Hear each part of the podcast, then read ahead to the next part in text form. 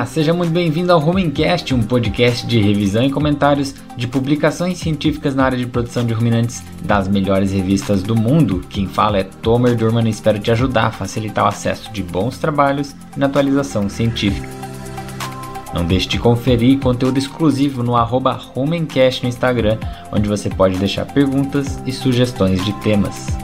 Se você vê valor no conteúdo do Rumencast e quer que o conhecimento das publicações científicas continue chegando ao campo e aos profissionais da área, ajude o Rumencast compartilhando com colegas da área que possam se beneficiar dos conteúdos. Indique o Rumencast para alguém que não conhece esse podcast ou para alguém que não saiba o que é um podcast. O crescimento da plataforma depende muito de você que apoia essa ideia. Você está ouvindo o Rumencast, o podcast pioneiro em revisão científica de ruminantes. Você vai escutar agora um bate-papo que tive com o professor Danilo Millen lá no canal Ruminologia, que se você não acompanha ainda, tá perdendo tempo. Confere lá que o conteúdo tá ótimo. Vamos mencionar algumas imagens ao longo do programa e se você quiser conferir elas, corre lá no canal Ruminologia no YouTube, que a entrevista tem tudo. Fique agora com essa conversa sobre eficiência de digestão.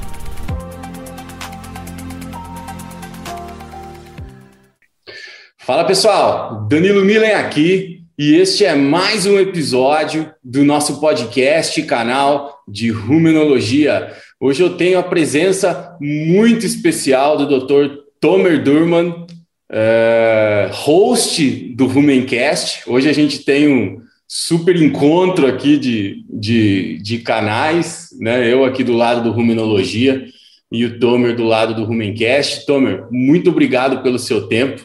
Seja muito bem-vindo aqui ao canal e, e podcast Ruminologia. Fique à vontade para né, se apresentar né, para o nosso público e muito obrigado pelo seu tempo e disponibilidade. Eu que agradeço, Danilo. Muito feliz de estar presente aqui. Posso falar que o Ruminologia é o canal que eu queria que existisse quando começou o Rumencast. É, uma das ideias de, de, produzir o Rumencast era realmente é, imaginar que um dia a gente ia chegar nesse ponto de ter grandes especialistas falando de rumen. Hoje ver você produzindo conteúdo é um, um, um feito enorme aí para todo mundo que é apaixonado por rumen. Então, o Danilo ele já foi convidado do Rumencast, foi um dos primeiros, e é fico muito feliz de ter sido convidado aqui para fazer parte do Ruminologia. Sempre bom estar tá falando aí de, de rumen com com todo mundo que é apaixonado. Beleza, ótimo, ótimo. É, Bom, eu, eu acho que você podia falar, né, Tomer? Antes aqui a gente conversou, né, que tem algumas universidades, né, que estão usando o Rumencast, a Ruminologia aí como, né, no, no conteúdo programático, né, das, das, disciplinas, né. Então, acho que isso é, acho que isso é muito legal, né? É, exatamente. O pessoal tá tá colocando como grade curricular aí está acompanhando os, os, criadores de conteúdo e isso está inspirando também os alunos que têm vontade de, de também criar conteúdo. Isso vai ser um, um ganho muito grande. Bom, para me apresentar bem é, rapidamente, para quem estranhou o nome aí, Tomer Durman, é, eu sou natural de Israel, é, vim para o Brasil ainda criança, e, na verdade, antes da graduação, nunca trabalhei com, com gado, né? Então, meu contato foi já é, na universidade.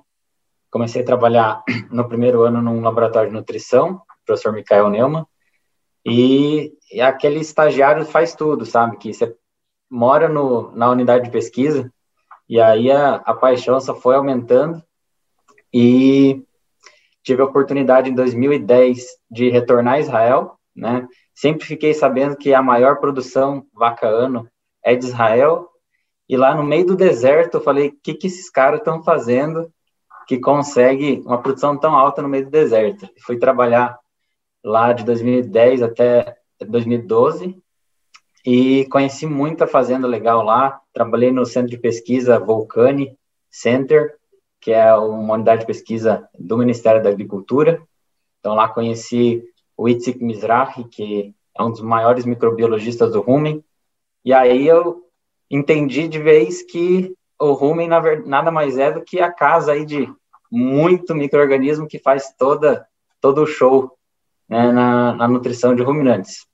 E acabei seguindo essa, essa linha de pesquisa, fiz mestrado com nutrição de ruminantes na Universidade Estadual de Maringá, professor Geraldo é, Tadeu dos Santos. Conheci a, a professora Sharon Hughes, lá do Reino Unido, que também é uma grande microbiologista do rumen, bem envolvida no, no projeto Hungate 1000, que hoje é um dos maiores projetos de, de catálogo de, de bactérias ruminais. E tive uma grande oportunidade de fazer meu projeto de pesquisa lá com ela. E aí me aprofundei ainda mais de, de querer estudar rumen. Quando retornei para o Brasil em 2018, eu fiz um, um pós-doutorado em ciência do rumen também, para trazer um pouco da, da pesquisa que eu desenvolvi lá para cá, algumas metodologias. E aí em 2018 senti é, muita vontade de voltar para o campo, e aí comecei um trabalho com a Altec em 2018 e sigo até hoje tentando linkar a pesquisa com o campo. A gente que trabalha com pesquisa às vezes se frustrava um pouco, né, de ver uma pesquisa sendo publicada é, e outros pesquisadores leem para fazer outras pesquisas e outros pesquisadores leem e o produtor que parece que é o, é o que mais deveria ser beneficiado, às vezes ele não se perguntar para 10 produtores quantos que sabem onde encontrar um artigo, acho que poucos vão descrever certinho, é. ah, eu sei sei achar um artigo que foi publicado esse ano. E a gente vê um lag time muito grande. A gente vê um, um buraco entre a pesquisa ser publicada e aquilo está sendo aplicado no campo, né? Geralmente, o técnico responsável daquele produtor precisa ir num simpósio, esperar um pesquisador vir falar do, do trabalho, e aí alguns produtores até brincam comigo que acham engraçado que quando estão vendo uma informação nova em, em, palestra, às vezes tem lá a descrição do artigo autoriano, e está escrito lá, por exemplo, 2010. Ele, eles olham e falam assim, nossa, o negócio é de 2010 e para mim é novidade hoje, 2021. Então, é, a gente sente que no campo eles querem que tenha uma agilidade maior, e hoje, com a criação de conteúdos, como Ruminologia, o Rumencast, fica uma ponte de acesso mais rápido. Então, hoje eu tenho tentado tanto é, trazer a pesquisa para o campo, quanto o campo para a pesquisa, para dizer o que, que os produtores de fato estão precisando. Né? Boa, muito legal, Tom. É, é, é, importante essa difusão de tecnologia, né? É, os meios de difundir a tecnologia mudaram, né? Hoje, o cara acessar um artigo científico que muitas vezes tem uma linguagem científica, né? Como, como nós estamos acostumados, mas o produtor não está, né? Então, ele depende dessa, vamos dizer assim, dessa nem tradução, né? De fazer uma versão mais é, amigável, né? Alguns periódicos já têm isso, né? É, fazer um, um, resumo, um abstract gráfico, né? Mas é uma coisa ainda que é muito longe do, do, do produtor, né? Então depende aí de nós, né? É, é, criarmos meios, né? E o, e o Ruminologia e o Rumencast são meios aí de difusão de tecnologia, né? Então, é, principalmente na pandemia, que a gente não pode ir mais presencialmente, né? Num evento, né? Dar uma palestra, né? Então então, aqui, esses bate-papos, aqui, essa, né, esse tipo de, de trabalho que a gente vem fazendo é, serve muito né, para um, um escopo maior de pessoas, né, para uma diversidade maior de público. Né? É muito bom, Tomer, muito bom. Bom, vamos informar então ao nosso público sobre o que nós vamos conversar, né? Vamos conversar sobre eficiência de digestão, obviamente, de animais ruminantes, né? É, Tomer tem feito muito trabalho, eu já falei para ele que é muito legal aí os, os vídeos, né, que o, que o Tomer tem publicado aí de, né, tanto da parte prática como, né, das, né, como você usa Penn State ou daquela, né, separação do match ruminal, né, que você já publicou, né, no, no Instagram. É, eu acho muito, acho muito bacana, né, essa aplicação, né, de, de métodos práticos, né, para simplesmente a gente medir né, coisas que podem afetar a digestão né, e o metabolismo né, ruminal aí do, né, de, de bovinos né, e, obviamente, de ruminantes em geral. Bom, eu acho que nesse gancho, né, né, né Tomer, a gente fez aqui um, né, um script aqui para a gente dar um, né, bater uma bola, né? Eu acho que a gente podia começar, né, já nesse assunto de eficiência de digestão, né, falar como, como otimizar o consumo, né, a digestão da fibra, né? Vamos começar pela pela, pela fibra aí nos, nos animais ruminantes, né? Como otimizar, né? Digestão de fibra, consumo, e aí a gente podia falar também um pouco de, né? Já vendo a Penn State aí, a, né, o separador de partículas aí atrás de você, né? Como usar, né? Essa, essa Penn State, falar um pouco de FDN fisicamente efetivo também no meio dessa conversa. É, perfeito. Então, a ideia da fibra é tentar entender que não, o, o, assunto não acaba quando ela chega no coxo, né? Tem três dietas que são muito comentadas, que é a da tela do computador e a que foi preparada e que o animal de fato consumiu, mas tem uma quarta dieta que é pouco levada em consideração, que é aquela que foi excretada, né? Será que é, aquela, aquele material que está sendo excretado ele não tem que participar dessa conversa? Né? Então, se fosse fazer uma mesa redonda de, de auditoria de, de dieta, né, geralmente colocam ali o que está sendo formulado, ver o quão parecido está sendo com o que está no coxo, mas acho que as fezes têm que participar, elas têm que puxar uma cadeira a mais para falar um pouco das fezes. Então, é, na pesquisa, há muito tempo assim que tem sido avaliado, então, se avalia o que está sendo fornecido, o que está sendo excretado, e pela diferença se, se imagina a digestibilidade aparente total, só que isso fica muito no campo da pesquisa e na prática a gente vê pouca aplicação onde a gente está vendo as fezes, né? E as fezes, a verdade é que ela conta muita coisa. Ela, ela conta para o nutricionista tudo aquilo que está sendo omitido, de repente, numa formulação. Então, ali ele, a gente consegue pegar processamento de grãos, por exemplo, né? a gente consegue identificar caroço de algodão inteiro, a gente consegue identificar grão de milho inteiro, e começa a entender onde melhorar, não pensando na tela, mas pensando nos processos mesmo. Né? Então, acho que isso ajuda bastante. Então, na avaliação de gestão a campo, é, as fezes acabam, acabaram fazendo parte da, da, minha rotina de estar tá olhando e, e, trazendo mais dados né, para conversar. Então, é, lá em Israel, onde eu trabalhei, a gente tinha toda sexta-feira, que era o dia de avaliação de fezes, é, o funcionário chamava de o dia de merda, a gente passava o dia é, avaliando isso, então dois pontos principais. Um é similaridade de bolos fecais. Eu trabalhei mais com, com gado de leite, então você pode me ajudar aí na parte de gado de corte, que eu tenho menos, menos contato. Mas, basicamente, é você andar num lote de, de animais e ver o quão semelhantes são os bolos fecais. Né? A, a ideia da, do ótimo é você olhar para vários bolos fecais e te dar a impressão que foi o mesmo animal que fez todos. Você olha se eles são muito parecidos e o lote é extremamente homogêneo, quer dizer que a comida que eles estão comendo é extremamente homogênea.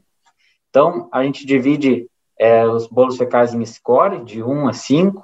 O 1 é aquelas fezes com diarreia, bem líquidas, e 5 fezes bem secas. Então, se no mesmo lote a mesma dieta está no coxo, você tem scores diferentes, provavelmente as vacas não estão comendo a mesma dieta. Pode ser que tenha uma vaca dominante que está comendo, por exemplo, mais concentrado, ela pode apresentar aí uma diarreia que um outro animal não vai apresentar. Você pode ter é, problema de mistura no vagão, então às, às vezes acontece do ingrediente proteico é, no final da linha de coxo ele já não existe mais, ele foi foi despejado tudo no começo. Falta de proteína degradada dentro do rumen vai gerar escória de fezes mais alta, essas fezes vão ficar firmes, a fibra não digere bem, tá? Então, por falta de amônia mesmo, né, dentro do rumen, e está tendo crescimento microbiano. Então, animais que comem no começo da linha de coxo, no final, podem ter digestibilidades diferentes. Né? Então, é, nunca fazer média de lote, entender que a gente pode chegar na situação que é cabeça no forno e o pé no freezer, né? Quando você faz a média, fala, tá tudo bem, mas pode ter, pode ser que tenha animal com acidose num lote e animal com, com problema de eficiência de gestão no mesmo lote se você fizer uma média, vai te dar uma falsa impressão que está tudo bem. Então, acho que isso é, é interessante. Então, quem puder adotar um dia de merda nessa semana, vai ter muita informação e vai ser algo bem interessante. Então, esse visual já te ajuda, que é a identificação visual de grãos e, e a questão do score. E aí você pode ir além. Né? Existem vários métodos que, que já foram avaliados para estar tá trazendo mais respostas. Eu trouxe aqui dois, é, duas transições. Opa, eu, vamos lá. Essa é a NASCO, conhecida como peneira aí de avaliação de gestão. Eu vou, vou falar bem, bem breve como é que eu uso ela. Basicamente é um conjunto de peneiras, tá? Então, pessoal está acostumado a ver conjunto de peneiras para avaliação de dietas, essa aqui ela é exclusiva para avaliação das fezes, então ela tem é, diâmetros diferentes entre as peneiras, e assim a gente faz uma separação do tamanho das partículas das fezes. É, eu sei que não é barato, o pessoal do Instagram, geralmente quando eu posto vídeo, já fala, mas custa mais de 4 mil reais o conjunto de peneiras, eu não vou conseguir fazer a avaliação. Eu comecei com essa aqui, ó. Tá? Essa aqui custa 30 reais de aço inox e ela faz um ótimo trabalho. Você pode comprar de vários diâmetros diferentes, mais fino, mais largo, Sim. colocar uma em cima da outra, funciona também. Você vai fazer uma lavagem das fezes, ela vai cair. E o que é interessante entender? Que da maior para menor, então aqui num comparativo, ela tem diâmetros diferentes. Nessa última de baixo, vai ficar partículas que realmente foram muito eficientemente degradadas dentro do rumo. Então, nessa primeira, são, são partículas muito semelhantes ao que tem na dieta. Então, se eu fizer uma lavagem de, de fezes nessa primeira peneira, lavar bem e, e comparar numa mão a dieta e na outra o que tem aqui, é muito difícil. Quem não tem experiência vai falar que é, é a mesma coisa. Né? Então, o que aconteceu? É uma fibra que ela passou pelo trato todo com simplesmente diminuindo seu tamanho de partícula. E diminuir o tamanho de partícula, isso vai acontecer. Né? Partícula retorna à boca, a vaca vai tá é, fazendo mastigação para diminuir o tamanho de partícula, até que uma hora ela tem tamanho suficiente para deixar o, o rumen. A diferença vai ser se é, os nutrientes contidos né, nessa fibra foram, foram devidamente é, extraídos. E aí, essa peneira ajuda bastante. Então, a gente, para gado de leite, tenta manter menos de 20% nessa peneira de cima, e na de baixo, a última, mais de 50%. Acho que para gado de corte, a única coisa que muda é dessa primeira, que acho que é menos fibra na dieta, então uhum. imagino que vai estar mais próximo dos, dos 10% essa primeira peneira que fica assim milho inteiro, ela fica retida nessa primeira peneira, né? Se passar o grão, o grão inteiro, né? Exatamente.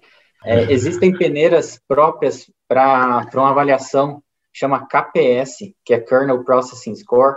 Uhum. Foi uma metodologia é, desenvolvida por Mertens em 2005 e ela avalia a quantidade de grãos que passam por uma peneira de 4,75 milímetros. Tá? Então, você vai, por exemplo, pegar uma silagem de milho, você vai secar no coaster ou na, no micro-ondas, e você vai colocar numa bacia com água, fazer movimentos de flotação, os grãos vão descer, tá? Você vai secar esses grãos e passar numa peneira de 4,75.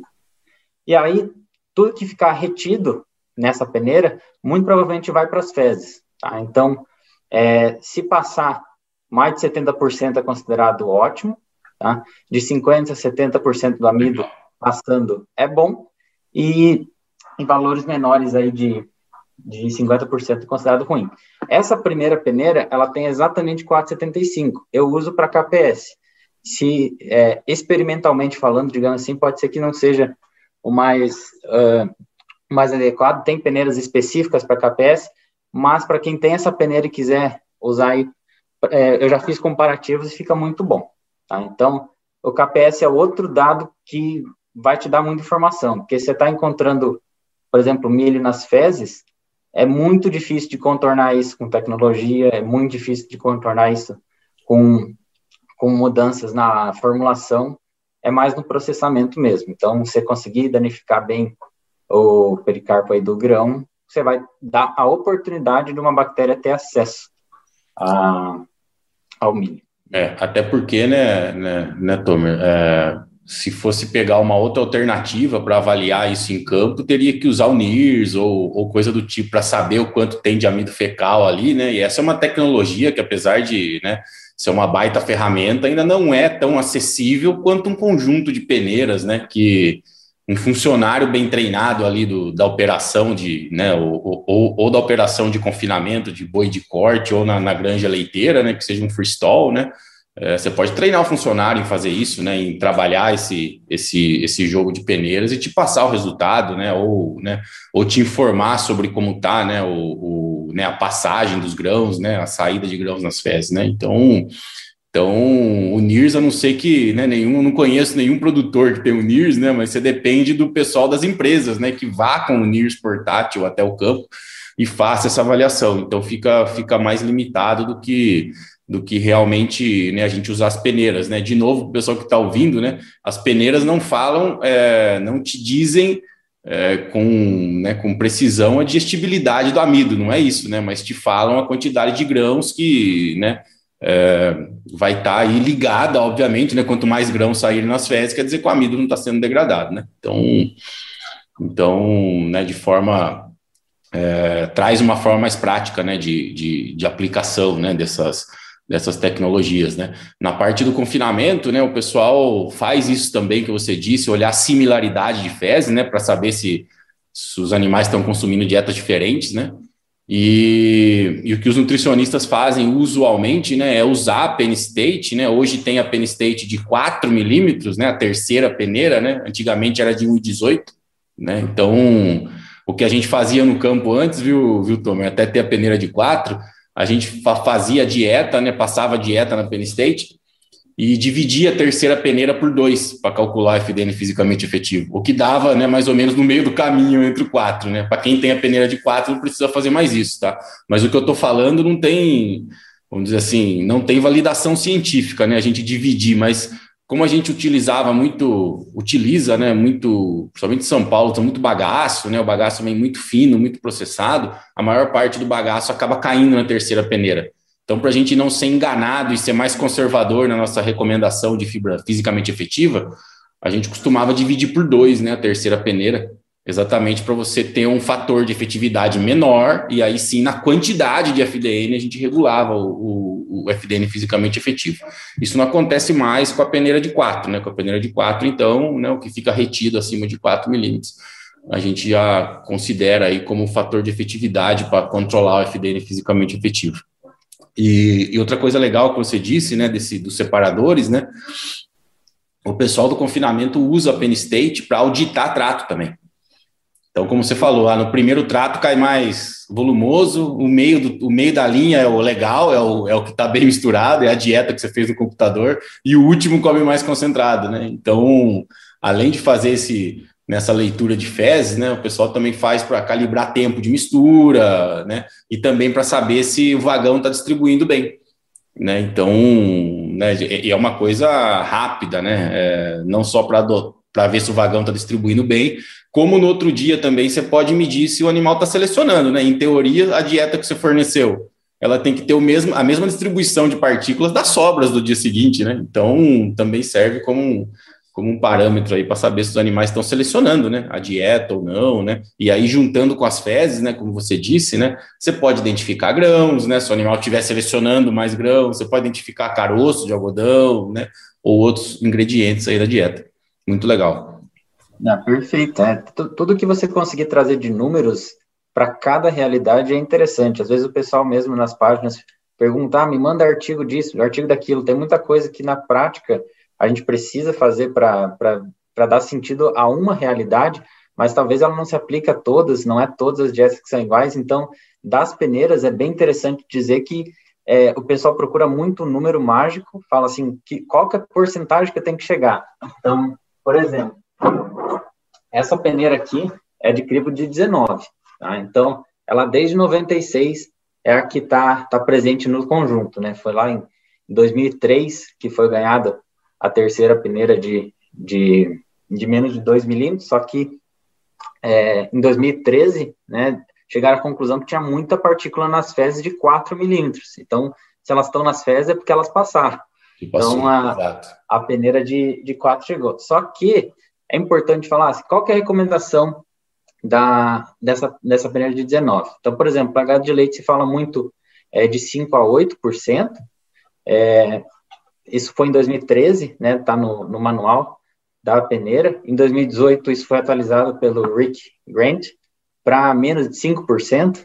Ele acredita que 8% já é muito, tem muito material aqui que não é ingerido, só que tem alguns pesquisadores, tem um, o De Vries, que é o pesquisador mais jovem a passar de 100 publicações do Journal of Their Science, ele publica muito trabalho sobre comportamento ingestivo, E ele traz muito que muito cuidado com essa peneira. Por quê?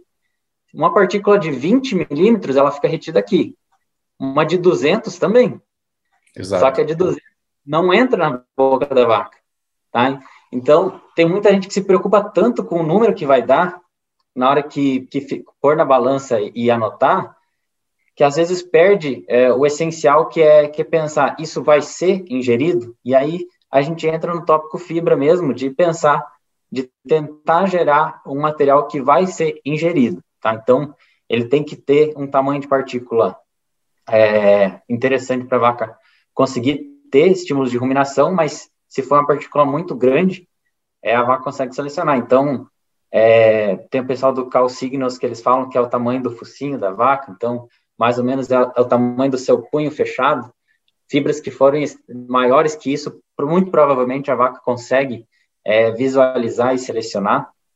Então, são auditorias que no dia a dia, se você só bater a caixa de peneira e anotar um número, não diz muita coisa. Então, às vezes o pessoal manda lá no mensagem no Instagram e fala: Ó, a peneira, olha essas porcentagens. Tá lá escrito, ó, peneira de 19 estava com 6%. 6% é bom? É ótimo, mas eu não conheço esse material. Tá? Então, eu não sei o quanto disso vai ser selecionado não. E aí se, se considera aí que acima de 8 milímetros, muito provavelmente esse material vai fazer parte é, do, dos estímulos de ruminação. Então, quanto mais é, parecido tiver com esses essas é, tamanhos de partícula, mais estímulo a vaca vai ter de voltar a mastigar, ressalivar, e aí vocês já conhecem bastante material do professor falando a importância da salivação para o tamponamento do rumen, e às vezes é o mesmo material, tá? Então, cuidar com materiais muito processados, também pode atrapalhar tempo de ruminação. Quem, quem tiver dúvida, pega uma batata, corta ela no meio, põe na boca e conta quantas vezes vai mastigar para conseguir engolir. E uma outra situação, pega uma colherada de purê de batata e põe na boca e vê quantas vezes vai mastigar. É o mesmo alimento, só que você vai ter dois comportamentos ingestivos diferentes. Então, não é só olhar a formulação, falar assim, olha esses ingredientes, como é que você acha que está essa dieta? Eu não sei como é que está processado esse material. Então, para cada realidade, assuma é, quais porcentagens aí de cada caixa é, da, da Penn State faz mais sentido, e essas auditorias realmente de começo e final de coxa ajudam muito, de, de sobras ajudam muito, para entender o que está acontecendo, né? Que se realmente o que está sendo formulado está tá chegando na, na boca dos animais. Acho que isso faz muito parte dessa conversa é, de, de eficiência de gestão. A gente está falando muito de, é, da forma física, né? A fibra fisicamente efetiva. E aí a gente também tem que falar da, da parte química, né? Então, isso, depois que entrou no rumen, tem que ter algum fim. Então, se você pegar uma folha de, de uma gramínea de, vamos falar aí, 5 milímetros, e pegar um talo de 5 milímetros, eles têm o mesmo tamanho de partícula, né? Mas o destino dentro do rumen pode ser diferente. Eu trouxe aqui algumas imagens para a gente conversar. Lembrando só, só os ouvintes, né, né, Tomer, que redução de tamanho de partícula é 99,9% na boca, né? Ou seja, o animal precisa que a partícula volte na boca, né? Os micro-organismos do rumen não ficam, não tem a tesoura lá para cortar, né? Eles vão, eles vão degradando a parte, né? Começam de, de dentro para fora, né? Começa esse processo de adesão e degradação, né? Mas a redução, né, de tamanho de partícula tem que mastigar, né? Tem que ter atrito é, físico, né, do, dos dentes, né, do, né, da boca, né, do, do, do animal para exatamente é, expor, né, os nutrientes e aumentar a superfície de contato para facilitar a digestão ruminal, né? Então, então é, eu gosto muito quando você fala assim, ah, passou nas fezes essa partícula de fibra, tal, né? É, sim, o que saiu nas fezes daquela partícula de fibra é praticamente o que saiu do rumen, né? Porque no restante ali não, né, não, não tem redução, né? De, de, de, tamanho de partícula, né? E quanto maior a partícula sai ali do rumen, mais difícil é de, né, para os intestinos principalmente, né, de, de, degradar, né? Já que não tem mais uma fermentação, com exceção aí do, do seco, né, no final aí do intestino grosso, não tem mais uma fermentação, né? É uma ação enzimática, né? E aí, né, aquela fibra de pior qualidade armazenada lá mesmo que tenha um nutriente ali dentro que o intestino seja capaz de degradar, mas que ficou retido, né, represado ali dentro daquela, daquela fibra que foi, né, é, tem um tamanho maior, né, não vai ser degradado, né, e vai acabar, vai acabar saindo nas fezes, né. Outra coisa legal que você falou é assim, né, não dá para usar só a peneira, né, é, o movimento é muito grande de captação de informação hoje, né, tem que usar a peneira, você faz matéria seca, é, avaliação dos animais também, das fezes, ou seja, da curva de consumo ou da curva de lactação, né? Ou seja, é um conjunto de dados, né? Que a gente tem que compor para assim traçar um cenário e, e, tomar decisão, né? Seja, né, seja uma decisão mais drástica ou apenas uma decisão de ajuste, né? Mas né, o, o, o recado é que não dá para se apoiar só numa métrica, né? É, a, a, até porque se fosse assim, né, muitos problemas estavam resolvidos, né? né? Então as dietas são diferentes, os animais são são diferentes, né? Uma vez a gente começou a pegar os, a gente faz muito comportamento ingestivo, né, dos animais no, no confinamento, né? Então avalia 24 horas de 5 em 5 minutos, né? Ruminação, alimentação, tal, né, individualmente de cada animal. E a gente vê que animais do mesmo lote, hein, Tom? Animais do mesmo lote, que nasceram na mesma estação, estão lá no confinamento sendo terminados, eles têm tempos de ruminação diferentes comendo a mesma dieta. Ou seja, ele come a mesma dieta numa baia que o animal não selecionou, né? A gente, ó, vamos pegar uma baia que não seleciona, né? Assim, né? Não, tem mais animais na baia, mas no final das contas não tem seleção. E as fezes estavam similares, beleza.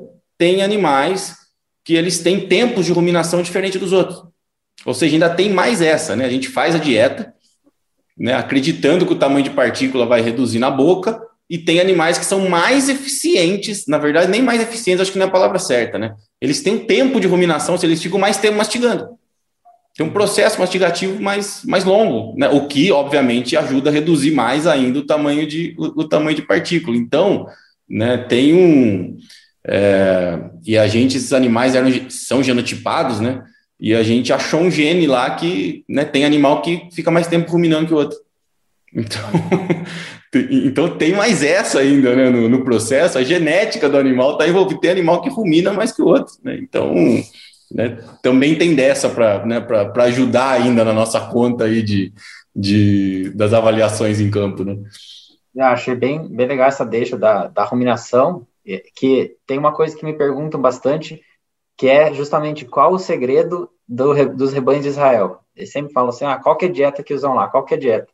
E eu, como estagiário na época, recebi os grupos de visita, e tinha bastante gente que, quando chegava, já chegava no cantinho, parecia que ia, é, ia pedir um super segredo, falava assim, viu, me passe a ficha da dieta das vacas, eu já tinha ela impressa na mão, passava para eles, ele olhava e falava, mas não tem nada de outro mundo aqui, né? Eu falei assim, ah, mas contar com uma fita métrica quanto espaço de coxo tem por vaca, olhar o conforto dos animais, isso aí geralmente o pessoal não, não, não se atentava tanto e ver o pré-parto, que era um grande segredo lá. Então, o tempo de ruminação era um dos targets do nutricionista. Então, ele, ele mexia no, no manejo dos animais até conseguir o tempo de ruminação que ele queria. Isso lá muito envolvido com estresse térmico, tá? Então, é meio do deserto, então o desafio é grande. E isso é uma coisa que atrapalha bastante. Para quem está escutando a gente, tem muita gente que passa, os, os, animais passam estresse térmico quase que o ano todo, né? Então, se o animal chega a um ponto de, de hiperventilar, que é um movimento respiratório contínuo rápido, a gente sempre brinca, faz um desafio aí com o pessoal. Pede o pessoal mastigar um, alguma coisa na mesma velocidade que uma vaca ou um boi iria ruminar, que é com calma, e pede para hiperventilar ao mesmo tempo, que é aquela respiração bem ofegante. A pessoa vai falar, ou eu faço um ou eu faço outro. Exato. E, e para os animais é o mesmo, né? Eles não conseguem combinar com eficiência hiperventilando, então, se você quiser que o animal tenha essa eficiência de gestão, um, um passo importante é controlar o estresse térmico também. Não, com certeza, com certeza. É, Bom, acho que a gente agora, eu acho que esse assunto da, o, o, o assunto da fibra, das fezes, eu acho que né, a gente abordou bastante. Outra coisa que eu queria te perguntar dentro de tudo isso, né? É, o cara que vai coletar fezes, né? Ele, né, mesmo que vá fazer na peneira, né? Existe, vamos dizer assim, uma é, uma coisa que vem lá de trás, do cara tá curioso de saber o pH fecal. Né? Então, é, tanto da parte de né, em, sistemas de bovino de leite quanto de bovino de corte, né? Os animais que comem concentrado, o cara ele tá louco para ir lá e, e medir o pH das fezes, né? Não só, né? Antigamente, na verdade, tentava se fazer apenas o pH das fezes, né? Não fazia separação, lavagem de fezes, né? Esse tipo de coisa, né? que, que você acha de agregar o pH de fezes no meio dessa, dessa, dessa história, dessas mensurações? É uma coisa válida? Não é? Ah, essa pergunta, ela veio do, do, de um dia que eu abri uma caixinha de perguntas, me mandaram, eu tive que pesquisar bastante para para ter para ter algum algum parâmetro. Não é algo que eu coloque em rotina, tá? É, principalmente perguntaram de até de pH de urina. Perguntaram, já tem tem trabalhos que mensurem pH de urina comparado à acidose ruminal, por exemplo, tem alguma relação? E, já, e realmente tem trabalhos que tentaram fazer alguma correlação com fezes, com urina, e dos trabalhos que encontrei, é, é muito variado quanto à dieta, né? Então, a dieta ela varia muito, então é, meio que tem que existir um, um banco de dados para cada padrão de dieta, então, e as relações que eu encontrei, geralmente o R quadrado não é muito alto, e então eu, particularmente no campo, não tenho experiência com isso. Acho que eu teria que conversar com alguém que consegue é, criar algum parâmetro melhor de comparação. Mas quanto mais informação a gente tiver a campo, melhor. Mas o, o do pH, tanto urinário quanto o fecal, é um negócio que, que a, eu ainda não estou confortável de dizer que é, tem uma correlação alta a gente saber o que está acontecendo dentro do rumen é diferente do, do, da acidose metabólica, tá? Então, para quem já escutou falar de mensuração de pH urinário, para acidose metabólica funciona muito bem. Se induzir isso claro. via dieta acidogênica, funciona muito bem. Mas para conhecer o que está acontecendo dentro do rumen, é, ainda tem diferenças muito grandes entre os trabalhos, pelo que eu percebi. Não sei qual é a sua uhum. é, visão, mas é difícil de, de você criar um, um, um parâmetro geral para qualquer tipo de dieta. É, com relação, com relação às fezes, se associou muito né, o pH fecal, a falar que o animal está com acidose, né? É, pode ser as duas coisas, né? Então, vamos supor que o animal tem uma acidose ruminal, né? Se o pH cair muito, morre um montão de micro-organismos, né? E vai ter uma parte dessa dieta que fermentaria no rumen e vai acabar passando para os intestinos. E aí vai chegar lá no seco uma carga muito grande de, né, de carboidrato rapidamente fermentável, e aí o animal vai ter diarreia, vai lesionar o seco, esse todo tipo de coisa, e aí vai sair, obviamente, né, um fezes com pH baixo que tem ácidos graxos ali que foram oriundos da fermentação secal, né? Então, né, eu acho que a história de associar o pH fecal à acidose vem mais ou menos de um cenário desse, mas a gente sabe que é, no Brasil, principalmente com o nosso milho é super duro, né? A gente pode ter pH fecal baixo sem ter acidose ruminal, que é exatamente o caso de você usar um milho grosseiro, por exemplo, que já não ia degradar no rumen de jeito nenhum, mas obviamente que o rumen dá uma preparada nele, porque né, é quentinho, né? Dá uma amolecida no pericarpo, né? E aí, logicamente, que esse grão vai passar por todo o trato digestivo, vai sofrer agressão ali no, nos intestinos delgado, né? Mas no intestino delgado, mas pode que não, pode ser que não seja degradado, até porque o ruminante tem limitação aí de amilase pancreática, né? E aí quando chega no seco, né? Ou seja, o seco é o último compartimento praticamente, né, do, do sistema digestório do ruminante, aonde ele pega um alimento, né, ou a sobra de todos os outros compartimentos, né? O que não foi degradado nos outros compartimentos chega ali, né? E aí esse milho aí que está pouco processado, muitas vezes ele fermenta no seco. O seco de um boi, Tom, a gente está abrindo seco nos experimentos ultimamente, é do tamanho de uma folha 4 aberto, fechado, você imagina, tipo uma bexiguinha. Chegar qualquer coisa ali é, né, com potencial fermentativo, lesiona o seco, até porque o seco não tem papila, né? Ele é só, é, é, é, ele está ali na, na, na derme né, do negócio, né? Então, né, ele está ali exposto. Então, qualquer carga a mais de ácido, né, faz com que o seco é, arrebente, né? E aí, você, e aí sai fezes com muco e, obviamente, com pH baixo, né?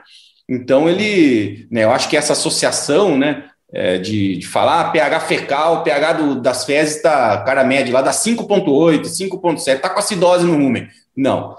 Pode ser que né, o, o, pH das fezes é, ele remete ao pH do seco. Se você falar assim, não, tá com acidose secal, é uma coisa, agora acidose ruminal, não. Né?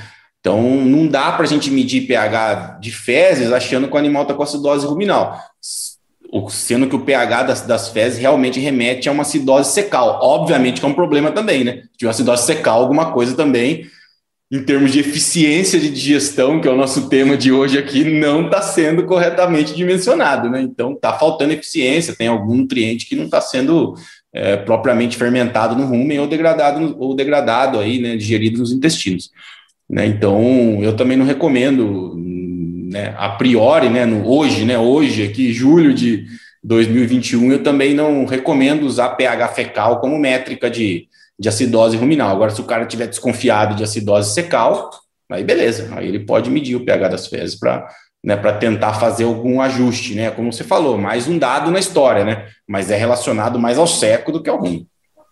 Eu deixei ilustrativo aí um trabalho comparando velocidade intestinal de uma dieta com alta forragem, alto grão, ou como é que fica a aparência de uma velocidade intestinal do animal. Então, alguém falar que o intestino não não não sofre a pancada também, também tem divide aí o trabalho com com o rumen de estar tá tendo é, processo fermentativo acontecendo. Então, realmente tem que cuidar aí, porque o intestino altamente lesado, principalmente esse aqui da, da figura B, vocês uhum. imaginam que a, a, oportunidade de uma bactéria oportunista de estar tá conseguindo fazer uma, uma infecção dessa célula intestinal é, é extremamente alta, tá? Então, é, para esse animal desenvolver aí uma diarreia é, por infecção intestinal acaba sendo bem mais alta e você fica patinando em tentar melhorar o rumen do animal, mas na verdade o problema realmente está tá, pós-rumen. Então, acho que é bem interessante pensar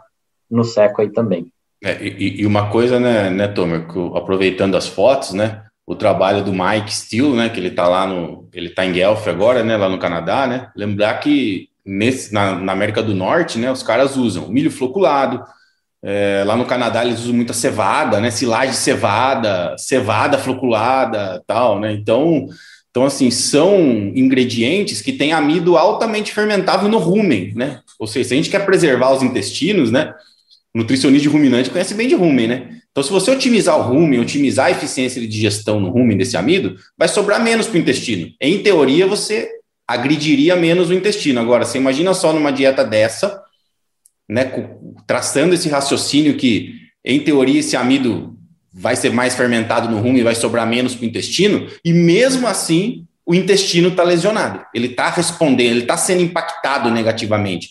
Imagina a nossa dieta no Brasil, que apesar de ser menos energética como um todo, ela escapa mais do rumen e acaba sobrecarregando o intestino. Você imagina o intestino dos animais aqui do Brasil comendo esse milho mais duro, uma dieta de menor densidade, obviamente, de energia, mas que, mas que escapa mais do rumen né, como que fica o intestino né, dos animais aqui no Brasil, né? Então, né, fazendo esse paralelo aí para o pessoal que está ouvindo pensar, né? Achar, ah, nossa dieta é menos energética, não vamos ter problema com isso. Lembrar que o nosso grão é flintado, né? Um grão de híbrido duro, né? Então, então a probabilidade de escapar do rumo e prejudicar o intestino é bem maior. Né? exatamente. Então, no tópico fibra, só para a gente não sair, a gente pensar de qualidade também do material que está que tá adentrando, a gente falou um pouco de redução de tamanho de partícula, né? Mas saber como que é, é a aparência dessa partícula, trouxe aqui umas fotos microscópicas para a gente deixar mais ilustrativo. Então, se você colocar um animal para pastejar, por exemplo, só folha, é, numa pastagem, ou mesmo numa formulação, ah, comprou um feno. Alguém perguntar, ah, feno é bom, é ruim na dieta? não sei como é que está esse, esse alimento, se ele é pura folha ou puro talo. Então, é, o objetivo da bactéria vai ser romper a parede celular, que obviamente que é onde estão contidos aí os nutrientes que a gente conversa sobre FDN e FDA. E pensa qual que é a facilidade ou dificuldade de uma bactéria estar tá rompendo um, uma parede celular da, da folha e do como, né, que é a parte mais estrutural da, da planta. Então, muito cuidado também de querer se fixar em números percentuais. Sei lá, qual que é o percentual de inclusão de forragem numa dieta? Não existe, não procure um número mágico. Tá? Você não, se você não conhece é, a composição bromatológica do, de uma dieta, é muito difícil. Aqui no extremo, uma célula de bambu. Imagina se isso aqui caindo dentro do rumen. É, pode ser que tá, diminua o tamanho de partícula, vai sair nas fezes, mas a garantia que isso vai ser degradado é muito baixa. Aqui tem uma aplicação do, do projeto do, do Hungate 1000. Uhum. Tem alguma, alguns micro-organismos que foram é, traçados aí dentro do rumen. Então, se a gente pensar em parede celular, hemicelulose e celulose, que é a celulose mais ligada às partes estruturais da planta, e hemicelulose às partes fotossintéticas da planta e folha, uhum. aqui numerado de 1 a 8 tem alguns grupos bacterianos do rumen, tá? Então, em, em cima de cada um aqui tem quais deles podem participar do processo fermentativo. Né? Então, para quem está tá escutando é, no Spotify, recomendo a dar uma passadinha no, no Pô, YouTube. Vai para o YouTube, é. Tá, Inclusive para ver as fotos das células, né, Tomer? Que você acabou de mostrar aí a célula do como, da folha, né? Quem está no Spotify vai para o YouTube, que é muito legal as fotos aí do, das células. E quem e quem está assistindo no computador, aponta a câmera para o QR Code que está aparecendo na tela, que você vai cair direto no artigo na íntegra, se você Boa. quiser ler mais sobre o trabalho. Tá? Boa, bacana. Então, você vê uma, uma hemicelulose, quantos grupos bacterianos conseguem colonizar um material desse e degradar? Uhum. E quando você pensa numa, no material mais estrutural, não é a mesma diversidade que consegue fazer isso. Então, não adianta jogar só fibra para dentro do rumo e achar que a mágica vai acontecer. Né? Então, você está colocando uma porção maior de fibras oriundas de folhas, obviamente que você vai conseguir estar tá tendo uma eficiência de gestão da fibra maior. Então, não é só colocar fibra para dentro e que ela tenha o tamanho de partícula ideal. Ela tem que ser fisicamente atrativa para o rumen e quimicamente atrativa para o rumen. Então, fisicamente, a gente vê é, da, da boca, antes de, de entrar na boca do animal, e quimicamente a gente vê, é, infelizmente para gado de corte demora um pouquinho mais, né? Para o leite a gente vê no, no controle leiteiro, é, no laudo do leite, que a gente vê realmente o quanto de proteína, gordura e nitrogênio ureico está sendo é, eliminado pelo animal. Né? Às vezes no confinamento tem que esperar o abate do animal para estar tá conseguindo fazer uma avaliação de carcaça e colher dos resultados. Né? Existem é, alguns mecanismos e ferramentas para você estar tá fazendo isso ao longo do caminho, mas no leite é, é muito importante de estar tá colocando o laudo do leite junto nessa mesa redonda. Então, na mesa redonda da conversa de como é que está a dieta, a gente já colocou a dieta que está sendo fornecida, a avaliação das sobras, as fezes, e agora a gente vai adicionar o laudo do leite aí para todo mundo se conversar. E a gente vai perceber que as conversas batem. Tá? Então, quando, por exemplo, você vê um lado tem a gordura e proteína baixa, essa vaca está passando fome. Tá? Então, quando você vai lá no, no, no coxo dos animais, você vê, nossa, realmente, é, de repente a quantidade está muito baixa. Se você fizer uma leitura de coxo, você vai ver que está faltando comida. Então, ah, eu estou vendo um nitrogênio ureico do leite muito alto e a proteína do, do leite está baixa. O que está acontecendo? Ineficiência de utilização de amônia do rumen ela não tem carboidrato para fermentar no mesmo momento que você tem a liberação de amônio, né? Você tem ali um, um, um intervalo ótimo de 10 a 20 miligramas por decilitro de, de liberação de amônio, você tendo é, esse, isso dentro do rumen, mas não tem o carboidrato para fermentar, isso vai ser é, desperdiçado e você vê isso no lado do leite. É, não sei, na parte de bovino de corte, se tem alguns mecanismos de estar tá identificando isso ao longo do caminho, né?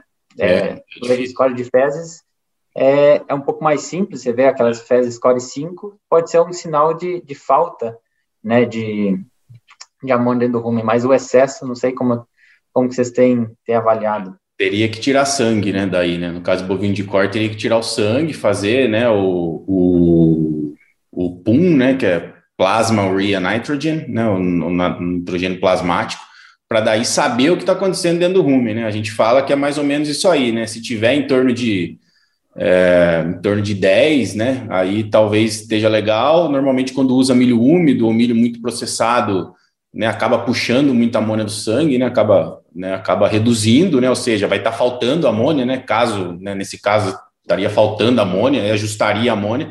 Ou em outro caso que, né, se não está utilizando amônia, vai estar tá para mais de 15, né? Por exemplo, né? É, no sangue, né?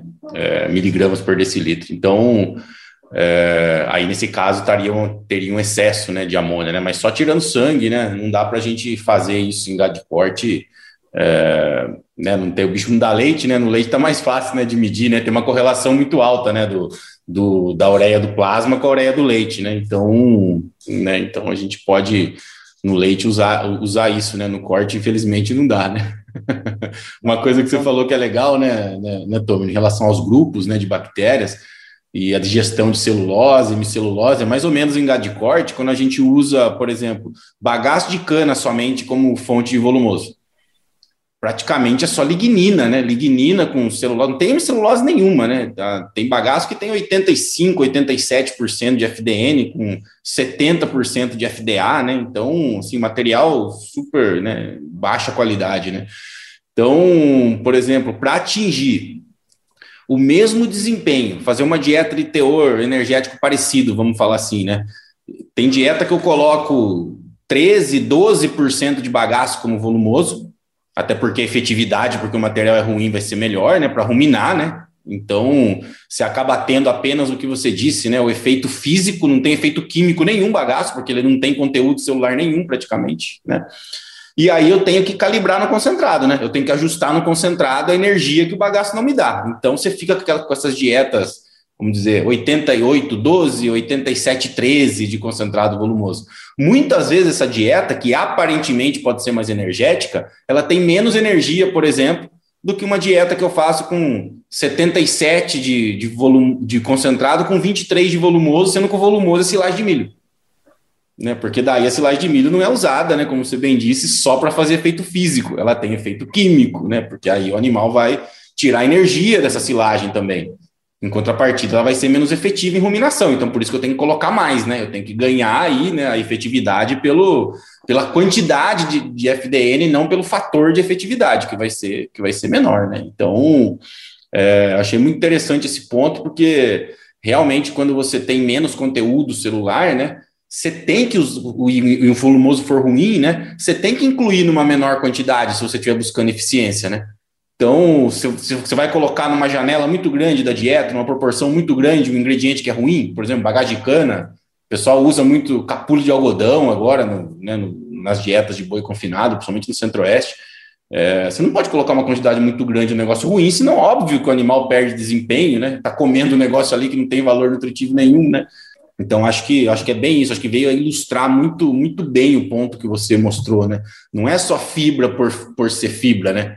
Aqui que tem a fibra. A lignina, a lignina todo mundo sabe que não degrada, quanto mais lignina, pior. Mas também tem que fazer essa distinção que você bem fez aí da celulose e da hemicelulose, né? A hemicelulose é muito mais ligado, né, a fatores químicos, né, do que do que a celulose, tanto que a diversidade de microrganismos que degrada a hemicelulose é bem maior, né, do que a que degrada a celulose. Não, perfeito. É, e a, a, conversa, ela, obviamente, ela é extremamente mais complexa quando a gente pensa em, em, em quanto de porcento de, de incluir de fibra, de fibra fisicamente efetiva. É, eu vou trazer só um trabalhinho aqui para ilustrar claro. isso, mas não para dar um número. Na parte de cima tem o que o NRC 2001 traz, tá? Então, muita gente às vezes procura esses trabalhos, né, para falar, eu eu quero um número, eu quero seguir algum parâmetro, né? Em 2001 esse era o parâmetro que se tinha. Obviamente que 2001 para 2021 muita coisa andou. Eu trouxe aqui só um dos exemplos, trabalho da da Robin White que trouxe diferentes cenários. Essa tabela é enorme. Aqui tem só um pequeno exemplo. Também tem o QR Code para vocês caírem no artigo na íntegra. E para ver que diferentes cenários exigem diferentes estratégias. Às vezes então, você pensar numa dieta com 25% de FDN, uma de 30, uma de 35, de repente você tem que pensar né, em quanto colocar de, de forra, quanto dessa FDN está vindo da forragem, isso está conversando com os outros parâmetros. Então, lá em 2001 se tinha um número fixo, né, para, ah, quanto que eu tenho que colocar de FDN na dieta, falar, ah, mínimo 25%, tá? Mas, mas isso varia, né, quanto disso vem da forragem. Então, dependendo de quanto de amido você tem na dieta, dependendo de qual que é a possibilidade de você estar tá regulando a picagem desse material para atingir ali na, na peneira de 8 milímetros, isso faz todo sentido. Então, por exemplo, se você tem pouca forragem, aí 25%, e tem muito amido na dieta de uma vaca de leite, né, pensando, obviamente que você ficar pensando, ah, eu tenho 50% de, de, de material na peneira de 8 milímetros é bom. Lá, então, eu fui no trabalho lá de 2013 e tá lá escrito é, que 50% é bom. Ah, depende, se você está num cenário desse, é, eles já escalonaram mais de 70% de, de material vai ter que estar tá ali, porque provavelmente o dano ruminal ali vai ser alto, o pH, a tendência do pH tá caindo é alta, então você tem que otimizar um pouco mais a ruminação. Então é só um exemplo para vocês é, às vezes entenderem que não existe um número mágico para as coisas, não procurem esse número mágico. Então dependendo de todos os cenários, é, dá para você trazer coisas novas. E, e também isso para ilustrar que as coisas mudam, né? Então, tem muita gente que fala assim, ah, mas tem um trabalho de 2003 que me deu esse número. Assim, tá, mas dali para frente não foi publicado mais nada. Então, a gente, eu como eterno estudante já, já me convenci que é, eu, em um dia, já estou desatualizado, né? Então, eu tenho que ler o tempo todo, realmente. Então, procurem sempre novos trabalhos para estar tá trazendo coisas sobre fibra, né, e entender que as coisas podem mudar, isso, isso vai ser bem importante também para a gente não ter um, um número fixo para sempre. Perfeito, Tomer. Eu costumo sempre dizer que o ruminante evoluiu comendo fibra, comendo capim, pastejando, não evoluiu comendo grão, né? Então, então toda vez que a gente fornece grãos, né, a gente está causando uma disrupção no meio ruminal, né? O animal precisa, a gente fica estudando adaptação, como melhor forma de fornecer grãos né, para os ruminantes, porque ele não evoluiu comendo grãos, né? Evoluiu comendo fibra, né? Então, nesse balanço aí, toda vez que a gente quer colocar amido na dieta, né, tem que lembrar que a gente acidifica o rumen de duas formas, né? Uma porque você tira a fibra, ou seja, ele já vai ruminar menos porque você está tirando fibra para colocar grão. Né? Então, você está tirando um negócio que faria ele ruminar e tamponar o rumen, para colocar outro que fermenta, ou seja, tem um equilíbrio de ácido e, e, e, base. Você tira a fibra que joga menos base e coloca grão que joga mais ácido, ou seja, você está né, é, potencializando a acidificação ruminal. Né? Então, é, como é que faz para compensar, né, para tentar amenizar? Né? Grãos menos processados, fermenta um pouco menos, tamanhos de partícula um pouco maior, né, né, leva um pouco mais de ruminação, né, mas você nunca vai ter uma compensação total, né? A partir da hora que você intensificou e promoveu mais fermentação, você nunca vai ter compensação total. E aí, ligado ao nível de amido, né, que aumenta o teor de, de carboidratos prontamente fermentáveis, né? Nem entramos no mérito de processamento de amido, né? Às vezes você fala na quantidade de amido, mas fala, ah, então é um é de grão úmido, outro é milho é, moído. Só muda totalmente, né? A quantidade de fibra efetiva ou de partículas maiores que tem que ter numa dieta que tem base de milho úmido, comparado com base de, de milho moído, é maior, né? Então você tem que compensar, né? De novo, colocou muito mais coisa para fermentar, né? Você tem que compensar o, o tamponamento, né? Então, né? De, de, de, uma forma, né? De, de uma forma ou de outra, ou colocando mais volumoso, mais fibra, ou aumentando o tamanho de partícula, né? Eu acho que eu acho que se o pessoal fixar bem, né, Tomer, esse, essa dinâmica na cabeça, pode mudar a dieta, pode sur surgir ingredientes novos, né? Se seguir essa, né, essa né, entender essa dinâmica, né, o pessoal, a chance de errar diminui bastante, né? Do que ficar tentando decorar e acreditar que, não, nesse caso tem que ser assim, nesse caso eu tenho que dar 25% de amido, né? e ainda bem que a gente não consegue jogar tudo isso num algoritmo e pedir para o computador fazer a melhor dieta possível, senão a gente ia ser substituído aí por máquinas. E, e acabar com o nosso serviço. Então, é, realmente, o animal é, não é uma máquina. É, parar de entender, de pensar na formulação como um algoritmo, de pensar, ah, eu vou fazer uma dieta com silagem de milho e vai ser minha única fonte de forragem. Quantos por cento eu vou incluir? não, não, não se prendam a números fixos que realmente cada sistema vai mudar muito conforme o manejo, conforme os ingredientes. E, e, é, o, e é o que foi falado, né? Um animal que foi selecionado durante milhares de anos para simplesmente estar tá comendo pasto e, e, sobrevivendo, a gente tá, mudou completamente isso nas últimas décadas. Então, não dá para exigir que o animal é, tenha uma adaptação extremamente mais rápida do que a gente exige, né? Então, tem, tem vários trabalhos que mostram isso. Exato. E, e, eu falo sempre, né, né, Tomer? Lógico que, né, as médias, né? Você pega os trabalhos, ou né, mesmo a gente faz um levantamento lá com os nutricionistas, né, de gado confinado no país, né? Para gerar um cenário que é médio, né? Ó, na média, o pessoal usa isso. Na média, o pessoal inclui tanto de grãos, tanto de concentrado, tanto de gordura na dieta, né? Mas, por outro lado, né? Se nós sempre nos guiarmos pelas médias, a gente sempre vai ser, né, seremos, né, técnicos médios e cidadãos médios, né? A gente exatamente tem que conhecer a média para ver, né, aonde que a gente pode, né, até onde a gente pode ir, né? Quais, quais são nossos limites, né? Então eu não gosto muito de colocar limite, né? E não gosto nem do nem daquele ditado, ah, pensa fora da caixa. A caixa não deveria nem existir primeiro, né? Por que, que está dentro de uma caixa, né? Não deveria nem existir a caixa, né? Então então, assim, é, ah, os trabalhos respaldam que né, já tem, tinha muito trabalho de gado de leite que falava assim: não pode colocar mais de 25% de amido numa dieta de gado de leite, porque senão cai a gordura do leite, pode ter problema de acidose. Tá, mas de que tipo de amido a gente está falando? Que tipo de fibra, né? Vai em associação, né? Acho que essa que é a palavra, é associação com esse tipo de, de amido, com esse tipo de processamento, né? Então, obviamente que tem lá o limite 25, logicamente que você não vai dar 50, né? Mas igual o trabalho que você mostrou, e 30, né? E um pouquinho a mais, né? É igual a história também de falar que ah, não pode passar de 7% estratégia na dieta, porque diminui a degradabilidade de fibra, beleza, tem um monte de trabalho suportando isso. Mas também tem casos específicos, né? Onde a criatividade do nutricionista entrou em ação, que conseguiu fazer 7,5, 8, usando gordura protegida. É, às vezes a fibra que está usando na dieta já é ruim, já não ia degradar de qualquer jeito mesmo. É uma fibra que tem mais lignina e celulose, como você mostrou, né? Ou seja, potencial químico muito baixo.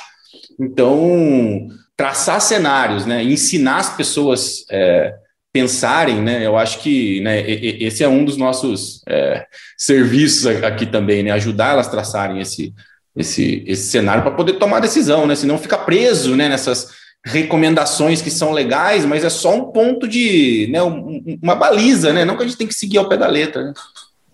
É, a gente já passou da hora de dar nome e sobrenome para todos os nutrientes. Acho que para nutrição de ruminantes a gente é, evoluiu muito rápido na fibra, de parar de falar de fibra bruta, porque a gente percebeu muito rápido que fibra bruta não, não, não nos dá tanta informação. Então, hoje em dia, quem fala fibra bruta já é considerado desatualizado numa formulação, mas a proteína bruta ainda está tudo bem. É, não, é. vamos falar só de proteína bruta. É, é, o me, é a mesma linha de raciocínio. É a, a gente já sabe, que, a gente já sabe que, que tem diferença muito grande de onde essa proteína vai ser é, utilizada, então já passou da hora da gente dar nome sobre nome. Estratetéreo, quem usa só estratetéreo já está é, na mesma linha de raciocínio de você não saber exatamente o que está acontecendo. Aí, a partir do momento que você dá nome sobre o nome, fala assim, eu vou dar o nome do ácido graxo que está aqui presente. Então, ah, ele é saturado, ele é poliinsaturado, ele está protegido, não está protegido. Aí que você consegue realmente dar, dar uma especificidade maior. Então, realmente a gente é, precisa pensar, conforme a gente evoluiu com, com a fibra, pensar também para proteína, para o. Né? Faz todo o sentido. Perfeito, perfeito, Tomer. E, bom, indo para a parte final aqui da nossa conversa, né? A gente está falando aí das métricas, como medir eficiência, né? É, os gargalos aí para né, de, de falta de eficiência, né? Mas vamos falar agora como que a gente melhora então a eficiência no rumo, né? Então a gente está mostrando aqui vários cenários, mas e aí em termos de sincronismo, né? Ou né, de combinação, né? De fatores e de né, ingredientes ou nutrientes, né? que a gente pode lançar mão para né, melhorar a eficiência de gestão como um todo. E aí, e aí isso serve, né? Vai servir aí para né, vários ruminantes aí para aumentar a produção de carne ou leite.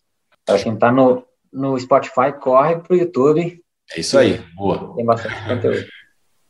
Bom, basicamente, a questão de sincronismo a gente pensar que nem tudo dentro do rumen vai ser utilizado no mesmo momento e uma divisão bem simplificada, aí tem fonte de liberação né, de nitrogênio dentro do rumen e os carboidratos, a gente entender que nem tudo vai é, fermentar no mesmo momento dentro do rumen.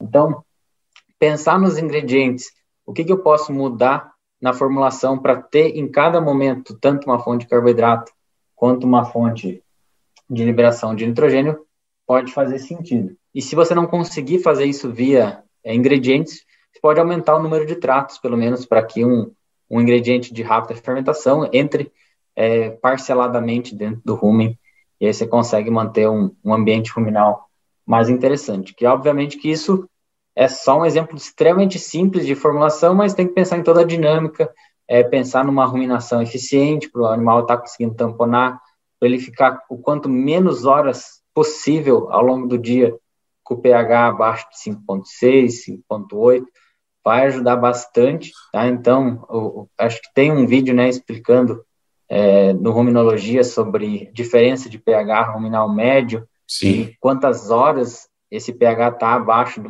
do, nível crítico, isso faz todo sentido. Se você fez uma, uma dieta que está extremamente bem sincronizada, mas você tem uma quantidade muito grande de carboidrato no momento só do dia, você vai baixar o pH num ponto que você atrapalha a fermentação do dia inteiro.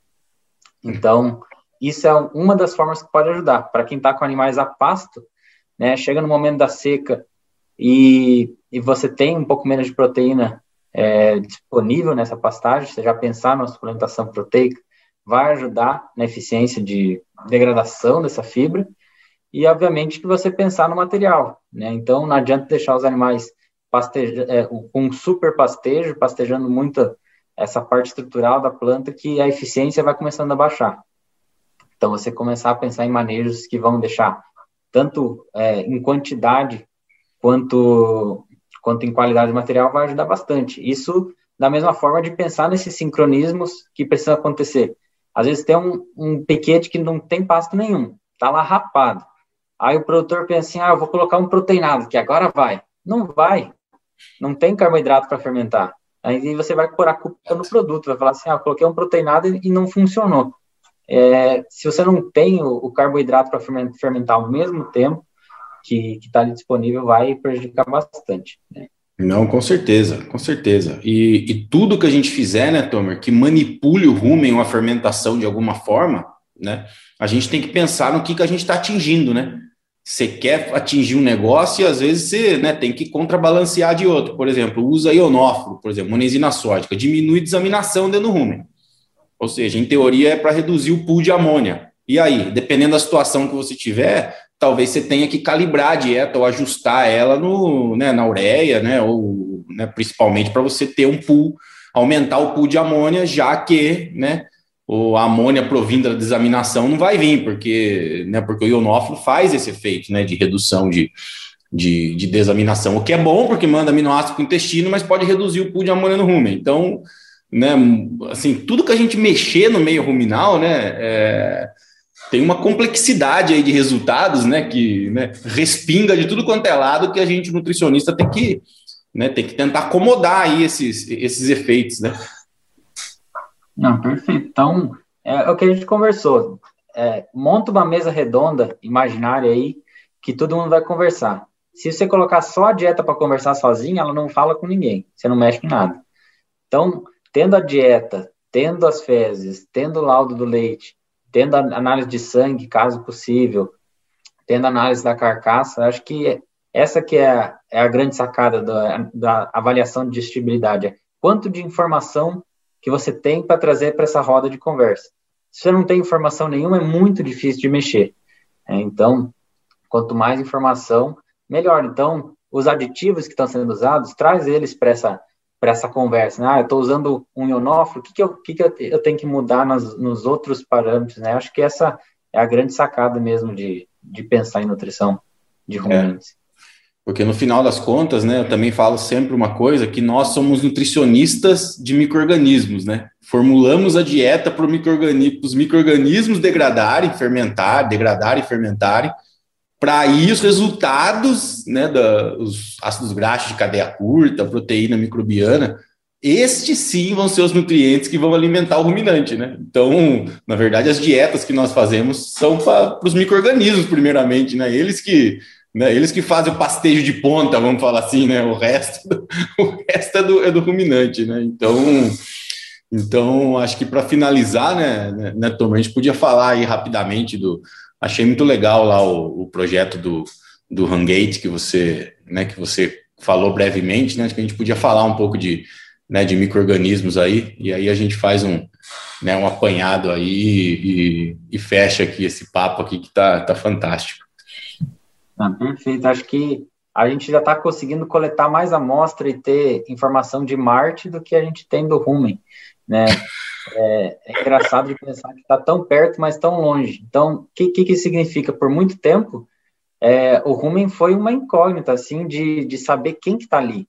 Né? Os, os micro-organismos cultiváveis, que significa tirar do rumen e cultivar dentro do laboratório, são uma, uma quantidade muito pequena. Então, no começo das pesquisas, a única coisa que se sabia fazer, ah, eu vou cultivar fora do rumen.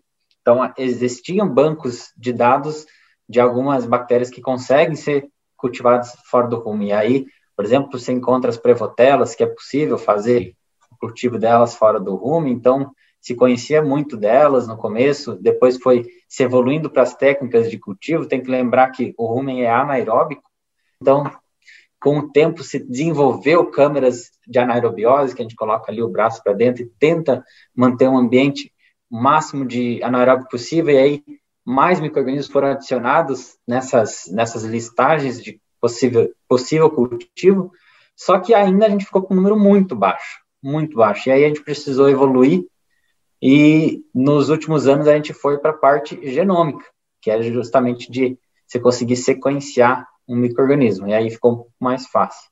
Né? Então, você não precisa ficar dependente de cultivar um microorganismo. Um dos primeiros pesquisadores que trabalhou com isso foi Hungate, por isso que ganhou o nome é, desse projeto, Hungate 1000, que é, é, vocês vão encontrar como Hungate 1000, o projeto, e basicamente é, é todas os, os, as pesquisas que tentam sequenciar micro-organismos do rumen vão jogando esses dados no mesmo banco de dados. Então, quando alguém tenta fazer uma pesquisa, tem onde buscar.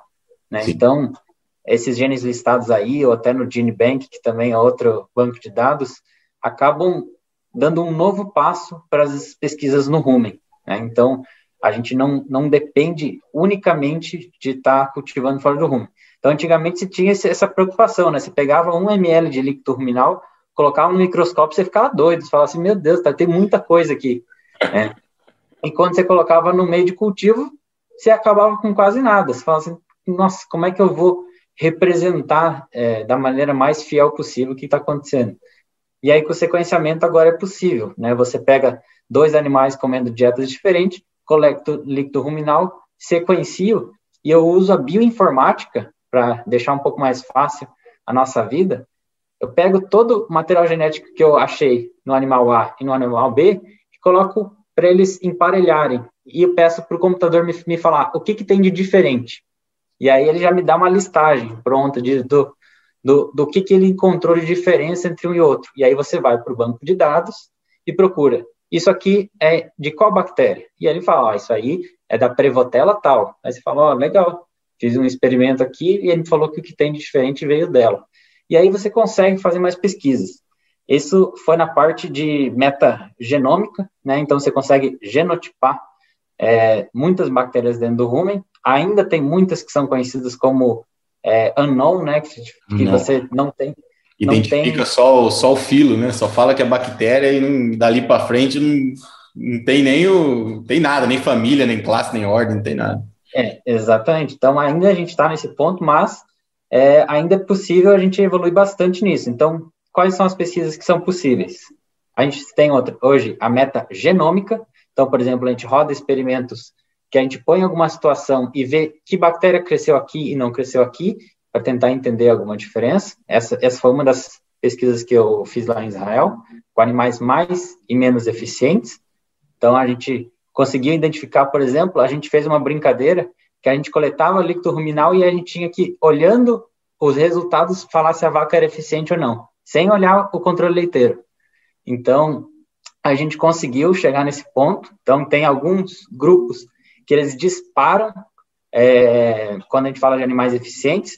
Nessa pesquisa teve dois, tá? Então, teve Megasferus dene, que é um microorganismo que está aí ligado à rota do acrilato, de você converter lactato em propionato, basicamente você converte uma coisa que incomoda o rumen com uma coisa que gera produção de glicose dentro do fígado. Então, animais eficientes têm uma população maior desse, uma expressão gênica maior de, de da presença.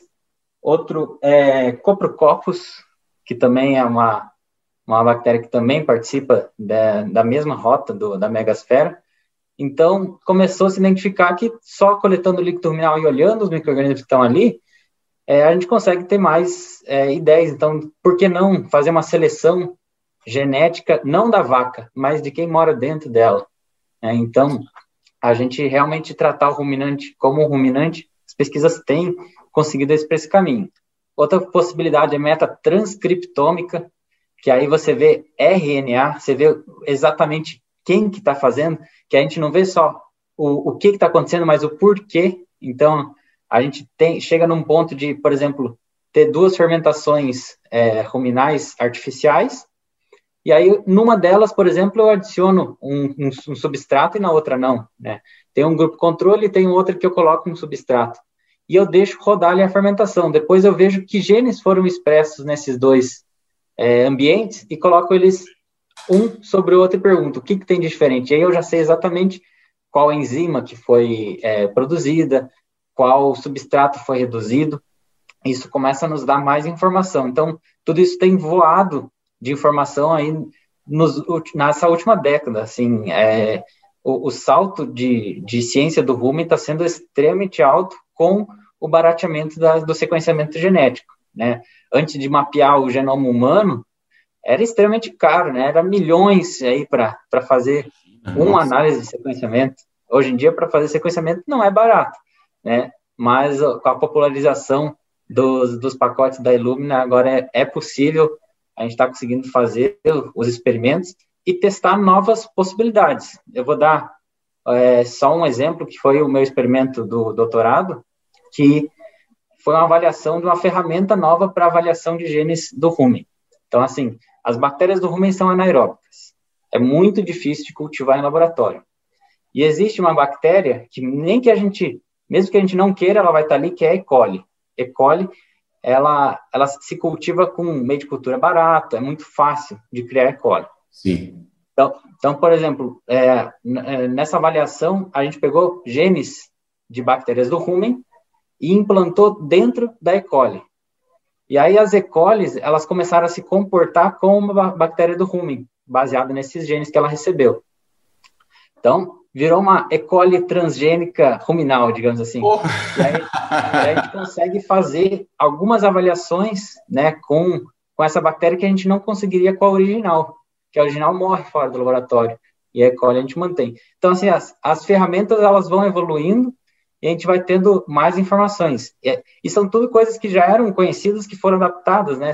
Para a produção de insulina, por muito tempo foi assim, né? Você pega um gene que não pertence à bactéria, coloca nela, ela começa a produzir um negócio que ela não, não produzia antes.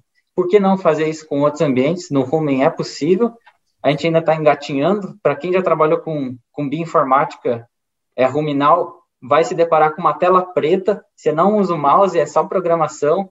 É bem é difícil Linux. de mexer. Então, a gente ainda precisa que pessoas que entendem muito disso conversem muito é, entre si. Né? A gente tem que parar com, com essa ideia que zootecnista, é, veterinário, agrônomo tem que conversar entre si só na pesquisa, não, tem que ir para fora, conversa com o pessoal que entende de, de genômica, de bioinformática, Exato. acho que é assim que a gente consegue evoluir, e na parte de biologia molecular, eu acho que nos próximos cinco anos aí a gente vai ter mais informação que a gente teve em décadas do, sobre o rumen, Com certeza. É, vai ser muito interessante. Para metabolômica também, que aí a gente usa o UPLC, que é cromatografia líquida de ultra performance, então é, você consegue saber exatamente o composto para ele virar outro, em quais etapas ele passou, como é que ele foi fracionado atomicamente. Então é muito legal de, de, de a gente ter muito mais informação sobre o rume. E eu acredito que aí nos, nos próximos 10 anos tudo vai mudar muito da gente pensar mais na bactéria do que é, justamente no animal hospedeiro. Aí vai ter muita informação. Exato. É, também porque tinha muito para evoluir, né, Tomer? A gente estava muito, né? Eu falo que às vezes a gente pega trabalhos de 2010 para trás, o que 10 anos atrás, quando tinha-se né, a oportunidade de fazer um sequenciamento, identificava até metade do, só metade identificava, o resto ficava né, não conhecido, né? Eu falei filo né, aquela hora, mas não identificava, identificava só o reino, falava, isso aqui é do reino, é bactéria, nem filo identificava. Hoje, por exemplo, as amostras que a gente sequencia nos nossos experimentos aqui, desde que bem feita a coleta, né, tem 70%, 75% de identificação, mas ainda tem, imagina, 25%, 30% que não identifica.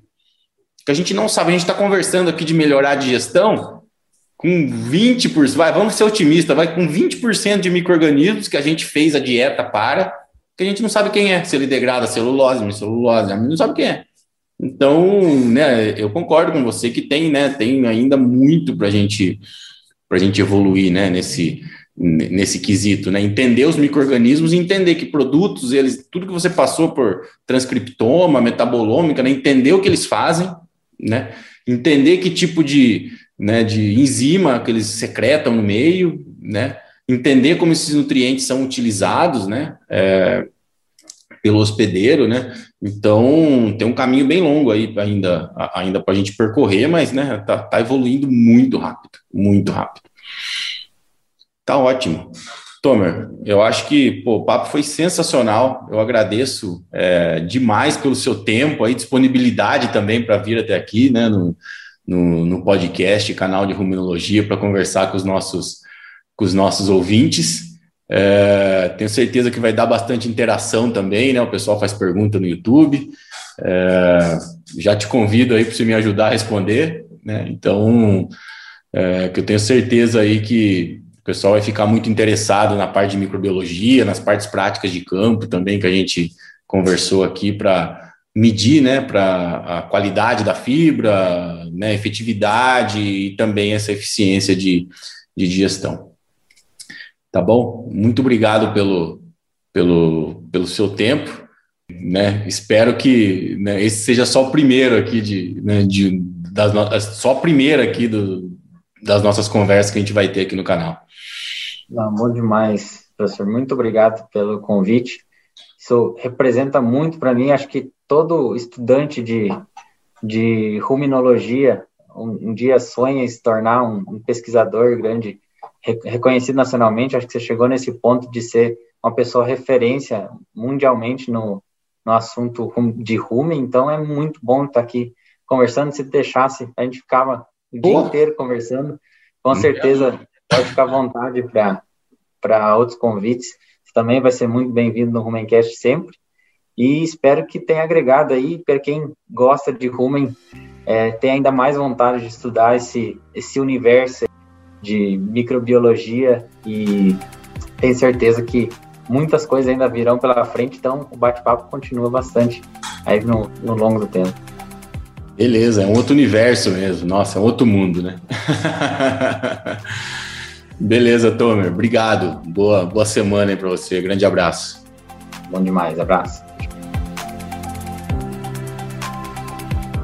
Por fim, em conclusão, tem muita coisa importante quando o assunto é eficiência de digestão e o conhecimento da microbiologia do rumen é essencial para deixar os processos cada vez melhores, garantindo desempenho e saúde para os animais. Bom, me despeço desse Rumencast, espero que tenha agregado em seu conhecimento. Agradeço a atenção e lhe aguardo nos próximos episódios do Rumencast, sua nova forma de ler artigos científicos. A todos, uma ótima semana. Tchau. Obrigado. E aí, vamos junto?